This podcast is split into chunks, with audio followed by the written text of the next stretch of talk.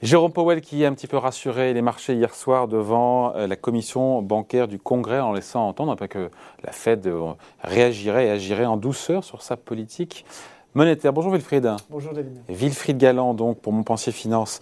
Euh, petite question là, parce qu'il y a beaucoup de choses dans ce qu'il a dit, je trouve. Les marchés ont voulu retenir ce qui les arrangeait, à savoir effectivement euh, qu'il agirait en douceur. Il a quand même dit que c'était quand même, euh, il laisserait pas l'inflation s'enraciner, qu'il utiliserait tous les outils. Oui, il a été assez vocal hein, sur le sujet, effectivement. Donc, euh, on retient peut-être que ce qui nous arrange, non? Enfin, les, ah, De toute façon, c'est toujours un peu le prisme des marchés, c'est-à-dire que voir un peu un scénario précédent et puis voir tout ce qui peut confirmer ce scénario-là. Ça s'appelle le, biais de confirmation. Néanmoins, c'est vrai que ce qu'il a quand même dit de façon très précise, c'est il a beaucoup insisté sur le long chemin, sur le fait qu'il fallait s'engager sur ce chemin, mais que ce chemin serait long. Je pense que c'est l'essentiel de ce qu'ont retenu les marchés, parce que leur grande crainte, il hein, faut bien, faut bien l'avoir en tête, hein, leur grande crainte, c'était qu'il actionne quasi simultanément quasi, c'était pas possible de le faire simultanément, mais quasi simultanément, les trois leviers de restriction monétaire qu'il avait à sa disposition, c'est-à-dire augmenter les taux, réduire très fortement et stabiliser son bilan, puis faire baisser son bilan. Hein. Ces trois, ces hmm. trois étapes-là, la crainte des marchés, c'était surtout pas faire. Euh, il s'est pas engagé là-dessus hier. En fait, ce qu'il a dit quand même euh, hier, c'est 2022 sera l'année, enfin non, soyons précis, pourrait être, pourrait être l'année où la réduction du bilan sera initiée. Donc ça, hmm. c'est quand même un, élément qui est hmm. important. Néanmoins, quand on écoute attentivement ce qu'il nous, ce nous dit, euh, il veut prendre son temps pour décider. Il faut remettre ça, je pense que les marchés l'ont compris, il faut remettre ça dans le contexte de ce qu'était l'audition de Jérôme Powell. Hein. Ce n'était pas une audition classique devant la commission euh, des affaires économiques du Sénat. C'était son audition de confirmation. Il a besoin d'un vote. Tout le monde dit Jérôme Powell a été renommé par mm. euh, Joe Biden. Il faut que ce soit validé par le Congrès. Voilà, Jérôme Powell a été proposé par Joe Biden pour un second mandat. Donc ah. la dernière fois, il avait été validé le 23 janvier 2018, euh, donc juste avant la réunion de la politique monétaire, peut-être que ce sera pareil là, mmh. il avait été validé 84 voix contre 13. Hein, les autres étaient absents, malades, voilà, mmh. par, par, le Sénat. On sait déjà aujourd'hui que Elizabeth Warren va voter contre. Mmh. Elle, a clairement dit que la sénatrice démocrate du Massachusetts ne lui apportera pas sa voix. Donc il a besoin des républicains pour être euh, confirmé, peut-être aussi facilement. Et donc tenir un discours plus. Et donc nécessairement tenir un discours nécessairement très euh, agressif envers l'inflation. Lorsque euh, Joe Biden. Mais il n'y a pas une contradiction? Agressif envers l'inflation. Il dit, il dit qu'il est hors de question que l'inflation euh, ne s'installe. Il a été clair là-dessus. et en même temps, il dit qu'il a fait la chose en douceur. Bah, en fait, il cherche l'équilibre. Il cherche l'équilibre. C'est-à-dire que lorsque Joe Biden l'a renommé, hein, souvenez-vous, on, s'était vu hein, à cette occasion-là, et Joe Biden avait dit en gros, je le renomme, enfin, je le propose à la nomination à la condition qu'il s'engage clairement à euh, euh, contenir l'inflation et à maintenir un, plan, un pan élément de son mandat qui est la stabilité des prix qui était peut-être passé en dessous dans les priorités. Alors qu'on est à 7% d'inflation aujourd'hui quand même. Alors qu'on est à 7% d'inflation. Euh, mais Jérôme Powell sait bien que cette inflation-là, elle ne va pas durer. Mm. Il, le sait. Il le sait parce que, et ces discussions avec le Trésor et, et Jeannette Yellen doivent être très claires sur ce sujet-là, on va être en 2022 dans une phase où on va restreindre l'accélération fiscale, hein, le soutien fiscal à l'économie aux États-Unis va diminuer. Et donc, mécaniquement... Il y aura moins de pression inflationniste. Il y aura beaucoup moins de pression inflationniste. Il le sait, il sait que euh, dans la deuxième partie de l'année, ça va baisser. Donc, il va falloir gérer le temps pour ne pas ça va baisser en même temps. Il dit que si la poussée euh, inflationniste devait se poursuivre au-delà du milieu de l'année, la Fed réagira en conséquence. bien sûr. Donc non, mais voilà.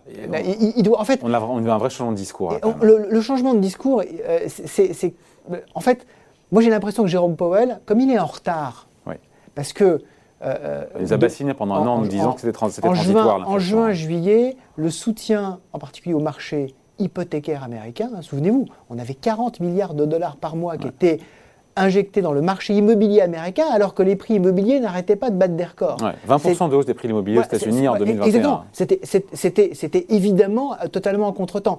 Donc il a, il a maintenu ce soutien qui était un soutien exceptionnel pendant trop longtemps. Donc là, il veut le retirer peut-être en allant trop vite, trop fort. Et il se prépare déjà à jeter les petits cailloux quand même pour dire oui, je vais être très agressif envers l'inflation, mais je vais le piloter dans le temps. Donc n'attendez peut-être pas de moi que je sois peut-être aussi agressif que certains de mes des membres du comité de politique monétaire euh, vous communiquent dans la, presse. Donc c'est un équilibre qui n'est pas facile. La clé pour lui, c'est surtout de ne pas revenir en arrière. C'est-à-dire le, le cauchemar des banquiers centraux, c'est d'engager un tournant de politique monétaire et de devoir repartir en arrière avec un autre tournant, rétro-pédaler quelques mois plus tard. Ça, pour la crédibilité, c'est terrible. Donc, engager quelque chose et puis après se mettre en pause, ça, il n'y a pas de problème. C'est probablement son plan. Hein. J'engage une première hausse de taux et puis après, je me mets en pause. Mais aller trop vite, trop fort pour derrière devoir, par exemple, rebaisser les taux, pour lui, ce serait catastrophique. C'est ça que trouver la ligne de crête, c'est pas facile d'un côté. Effectivement, c'est très plus agressif si la Fed devait s'installer euh, au-delà euh, du, milieu de l'année. Et en même temps, il dit le retour à la normale sur les taux prendra du temps. Voilà, c'est ça que les marchés ont retenu. Voilà, voilà, exactement, parce que ce que, ce que, ce que ne veulent absolument pas les marchés, en fait, dans l'histoire, les, marchés regardent quand même ce qui s'est passé historiquement. Hein. Historiquement, ce que les marchés acceptent à peu près bien, c'est une, deux hausses de taux. Il n'y a pas de problème. En général, ça veut dire que l'économie va bien, donc ça... Là, la Fed en prévoit 3 et Goldman Sachs en prévoit 4 alors, sur 2022. Alors, plus précisément, euh, ce que les, trois hausses de taux, c'est ce qu'on appelle le, le, le plan euh, qui, est, qui, est, dessiné, qui est dessiné par les membres du comité de politique monétaire. il n'y a pas eu d'engagement là-dessus. Il n'y a aucun engagement. C'est les projections en fait. des on en déduit ça. On en déduit ça. Ah, c'est un bon indicateur quand même. Hein. C'est un indicateur qui n'est euh, dans, dans, le passé qui, qui s'est révélé euh, en fait pas, pas, pas, du tout fiable. Hein. c'est vrai ça? Oui, parce qu'en fait, on, c'est évident. En fait, on change, on change de point de vue. Bah, on change de point de vue. N'oublions pas, David, quand même que et c'est très bien qu'on ait la mémoire courte. Hein. c'est très très bien. Euh, au premier trimestre 2021, le monde, en particulier les États-Unis et l'Europe, était avec des restrictions sanitaires encore extrêmement fortes. Et donc ça veut dire que jusqu'au premier trimestre 2022, nos points de comparaison sont complètement faussés. Ça n'est qu'à partir de la fin du deuxième trimestre qu'on a véritablement commencé à vacciner massivement que l'économie s'est réouverte. Ça, la, réserve fédérale d'un certain côté le sait. Donc il faut, il faut garder un peu euh, les raisons. Aujourd'hui, on a une économie qui se porte très bien, on a probablement la nécessité d'enclencher peut-être une, éventuellement deux hausses de taux. Je serais de vous à moi extrêmement surpris qu'on aille au-delà de deux hausses de taux cette année, compte tenu de, de, la, falaise fiscale qui nous attend aux États-Unis. Et donc pourquoi Goldman Sachs, qui sait très bien qu'aussi il y a une falaise fiscale, pourquoi ils anticipent quatre euh, hausses de taux? Je pense que Goldman Sachs est, dans, sa, dans, sa logique de, euh, on a une poussée qui va être très forte, en particulier sur les matières premières. Goldman Sachs est très euh, ancré là-dessus. Et donc, on va pouvoir avoir peut-être un enchaînement prix-salaire très fort. Euh, je pense que c'est un, engagement qui me paraît un peu excessif. Goldman Sachs aussi fait comme la Fed, hein, c'est-à-dire envisage des scénarios et après revient, revient en arrière. je pense que quatre hausses de taux, pour moi, c'est beaucoup trop. Surtout s'il y a possiblement réduction même à la marge du bilan de la Fed avec euh, non-refinancement des obligations qui arrivent à échéance. exactement. Et surtout, ne l'oublions pas, hein, je, reviens quand même sur ce point-là. Aujourd'hui, fin janvier, on est au maximum du soutien fiscal de l'économie. C'est-à-dire on est à moins 18%. C'est-à-dire 18% de déficit euh, public, public aux États-Unis. Donc 18% sont réellement injectés dans l'économie. On va, d'ici la fin de l'année, arriver, selon les projections, en fonction des votes qui, seront, qui auront lieu au Sénat, entre quelque part entre moins 10 et moins 6% du PIB. Ça veut dire qu'on va avoir entre moins 6, moins 8, moins 10% de soutien budgétaire en moins à l'économie américaine. si, on est à moins, gros delta, si on est à moins 10%, on envoie l'économie américaine en récession. Il faut, avoir ça en bah, tête. Ça fait 8 hein. points de PIB euh, qu'on n'injecte plus dans l'économie. Voilà, exactement. Et donc ce que voient les, les marchés, c'est le différentiel.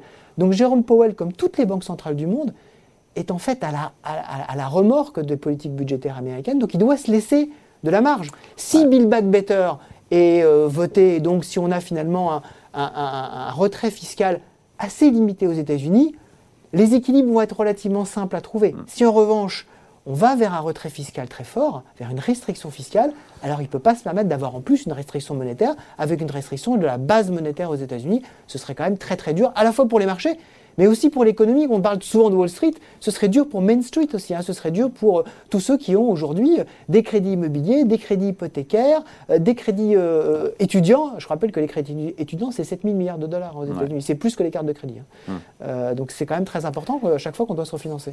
Wilfried, dernière question. Quand il parle hier soir, Jérôme Powell, est-ce qu'il sait, qu'il sait parfaitement qu'aujourd'hui, il y a le chiffre d'inflation du mois de décembre qui va sortir, les prix à la consommation aux États-Unis?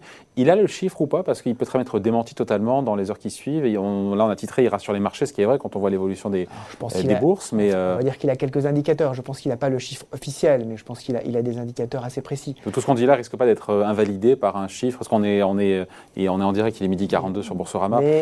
Beaucoup de gens verront cette vidéo en replay dans l'après-midi, le chiffre sera sorti. Le chiffre, c'est le chiffre de décembre. Et le chiffre de décembre, il est calculé mi-décembre. Donc il a déjà un mois de retard, le chiffre de décembre. Donc pour la Fed, oui, c'est important. L'indicateur, en fait, les le indicateurs. Pic il, il, il, est où? Il est quand aux États-Unis? En fait, le pic d'inflation, quand vous regardez les indicateurs avancés d'inflation, c'est-à-dire les, les, enquêtes dans les directeurs d'achat qui nous disent est-ce que j'ai des pressions ou pas, a priori, on est en train de passer le pic d'inflation. On l'a passé probablement depuis quelques semaines. Ce qu'on voit aujourd'hui dans les indicateurs d'inflation, les fameux CPI, les fameux PCE qui sortent, c'est plutôt des indicateurs un peu retard. On voit aussi que ça baisse en Chine. Hein. Euh, ce matin, on a eu des indicateurs à la fois sur les prix à la production et les prix à la, consommation qui étaient plutôt inférieurs aux attentes. Donc on va avoir on va dire, une locomotive chinoise moins importante. Ça va moins tirer sur l'économie mondiale, donc sur l'économie américaine. On a probablement on est, ce trimestre-là, je pense qu'on est, on est, on est au pic d'inflation, on, on l'a probablement hmm. passé. Après, on peut rester. Mais il faut le gérer, exactement. On peut gérer sur un plateau. On connaît bien ça avec l'épidémie. Hein. On peut rester sur un plateau pendant assez longtemps. Il va falloir gérer ça. Mais réel. Merci beaucoup. Explication signé Wilfried Galant avec pour plaisir, Finance. Merci et puis bonne année. Merci. Bonne année également. Salut. Merci.